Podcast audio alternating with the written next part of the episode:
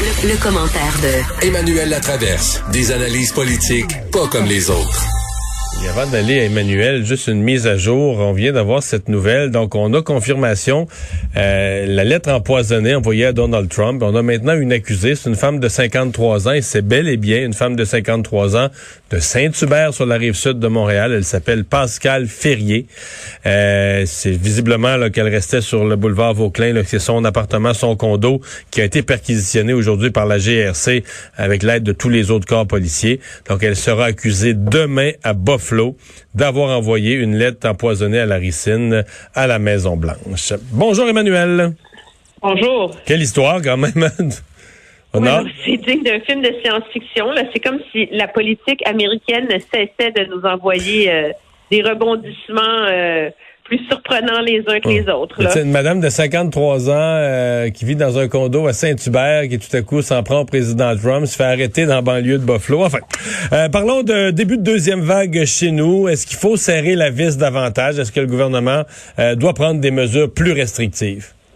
Ben, je sais qu'on entend beaucoup de voix qui s'élèvent à cet effet au Québec, mais j'ai des grosses réserves, moi, là-dessus.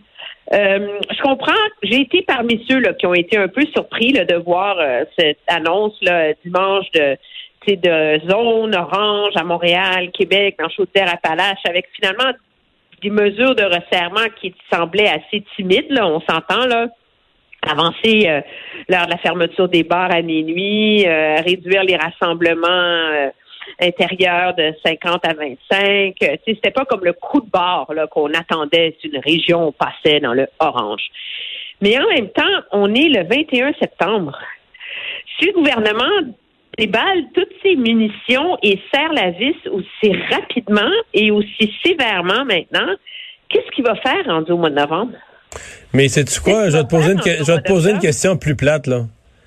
Quand je regarde le moral des gens, quand je regarde comment le monde est écœuré, quand je regarde la réaction des gens en se voyant glisser en zone orange, puis les gens, là, ils sont plus rationnels. Il y a un côté de leur rationalité qui, ils savent bien que le gouvernement a raison, basé sur les chiffres, ils voient les chiffres, mais de l'autre côté, ils n'ont pas le goût de revivre toutes sortes de, de, de, contraintes puis de confinement. Puis dit, comment allons-nous tous être collectivement? Puis quand on va avoir remisé nos chaises longues, nos chaises à Dirondac en dedans, parce qu'on ne pourra plus aller s'asseoir dehors, puis quand, puis quand, puis quand, le, le 20 novembre, on va être dans quel état comme population? Ben, pas très bon. Tu sais qu'il y a une pénurie de chaufferettes extérieures hein, ici Ah oui. Euh, il y en a plus, c'est introuvable parce que tout le monde essaie de prolonger la saison le plus longtemps possible. Mais c'est le problème. Ça fait partie, c'est quand on parle de la santé publique, il faut pas seulement regarder les chiffres de contamination, ils regardent aussi l'état psychologique de la nation. Là. Ouais. Et ça fait partie du calcul. Et je pense que c'est une des raisons d'ailleurs pour lesquelles le gouvernement essaie de serrer la vis au bar, mais sans les fermer complètement parce que il faut comme laisser un exutoire aux gens. C'est tout ça révèle à quel point c'est compliqué gérer une pandémie quand tu mets pas la clé dans la porte. Euh, tu te rappelles, en début de, pandémie, il y avait un article qui avait beaucoup fait parler, là, qui s'appelait The Hammer and the Dance, le marteau et la danse. Le marteau, c'était le confinement, puis la danse, ben, c'était l'espèce de calcul euh, aléatoire que tu faisais dans les décisions ponctuelles quand tu déconfinais. Mais là, c'est ça, c'est une valse entre le gouvernement et l'opinion publique. Pas parce que le gouvernement Legault veut prendre des décisions populaires, là, mais parce que le gouvernement Legault cherche une façon de garder l'adhésion le plus possible des gens sans aller trop loin, sans aller pas assez loin. Je pense que des fois, on est très, très prompt à penser qu'il y a une solution facile à gérer cette situation-là en ce moment. Alors que moi, ça m'a, je pense qu'on voit à quel point c'est complexe pour le gouvernement dans la mesure où il a annoncé très clairement qu'il veut tout faire pour ne pas reconfiner l'économie. Ouais. C'est, c'est, c'est, puis l'opinion publique, elle est divisée. L'opinion publique, là, si on le sent, c'est tranché. Je voyais, c'est la réaction, par exemple, au passage en jaune orange, en zone orange. J'ai vu plein de gens dire, c'est passé, il euh, faut que le gouvernement, tu comprends, euh, on le voit bien, là, que le nombre de cas augmente trop vite, faut que le gouvernement prenne des mesures beaucoup plus radicales. Et d'autres, je voyais l'Institut économique, par exemple, qui disent, ah, ben là, le gouvernement hyper réagit, euh, c'est pas un si grand nombre de cas, il y en a pas tant que ça qui sont hospitalisés, on devrait rien faire, on devrait laisser aller. Non, mais moi, je pense que l'opinion est très polarisée et que le gouvernement s'adresse à tous ceux qui qui reste dans le milieu. Et qu'est-ce qui, qu'est-ce qui nous a dit le gouvernement aujourd'hui? Il dit, regardez, là, c'est sérieux. Ça devient grave, puis on est dans la deuxième vague. Alors oui, vous pouvez encore faire des soupers six personnes de famille, mais pensez-y donc deux fois avant d'en faire un. Puis moi, je trouve que ça a été quand même assez habile du docteur Arruda de brandir Noël là-dedans. Ben, tu sais que la même chose a été faite aujourd'hui par le ministre de la Santé, si je ne me trompe pas, au Royaume-Uni, qui a commencé à brandir Noël. Nous, on avait l'été. Tu, tu, te rappelles, au mois d'avril, quand il neigeait, on était cœurés, le monde n'en pouvait plus. On disait, regardez, il faut tenir le coup si on veut avoir un été, si on veut avoir un été, il faut De fait, de fait on a eu un été, là. On a repris le contrôle, le nombre de cas était assez bas durant l'été, puis on a eu un été.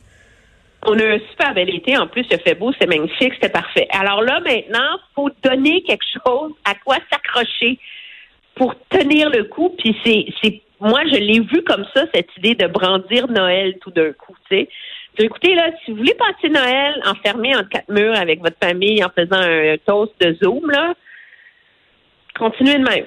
Mais si vous voulez réussir à avoir un Noël qui a un peu d'allure, là, mais là, il va falloir que tout le monde euh, se serve, se serve les ouïes, tu sais.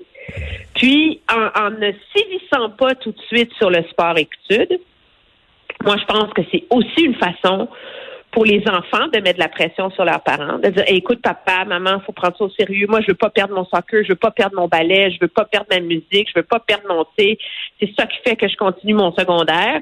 C'est un moyen aussi pour les parents de dire aux jeunes écoutez là, si tu veux pas perdre ton soccer, ton ballet, ta musique, ta ta ta, ta mais il faut alors il reste des espèces de, de leviers là, tu sais qu'on qu'on qu'on brandit là ou, qu'on laisse là pour essayer de, de convaincre les gens, mais s'entend, on est rendu dans une expérience sociologique de psychologie de masse, là.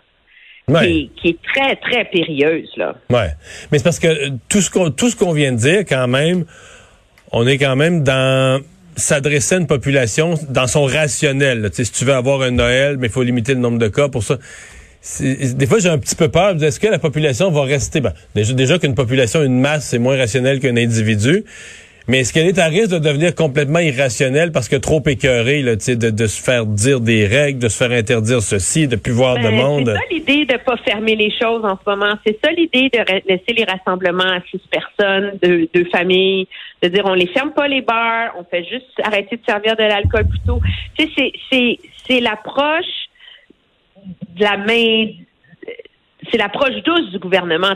Mme Guilbeault, aujourd'hui, le faisait état de leur grande opération en fin de semaine. 2200 établissements visités, 1500 avertissements. 90 infractions.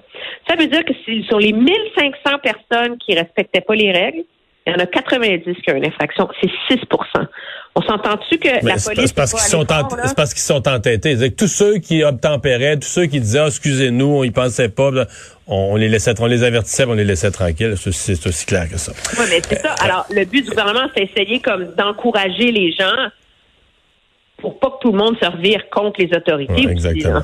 On voulait pas y aller avec l'État policier. Eh, merci beaucoup, Emmanuel. Je te remercie. Au revoir. à demain. On va s'arrêter euh, dans un instant. Je serai, comme chaque soir à cette heure-ci, avec euh, Pierre Bruno dans le bulletin TVA Nouvelles. Restez là.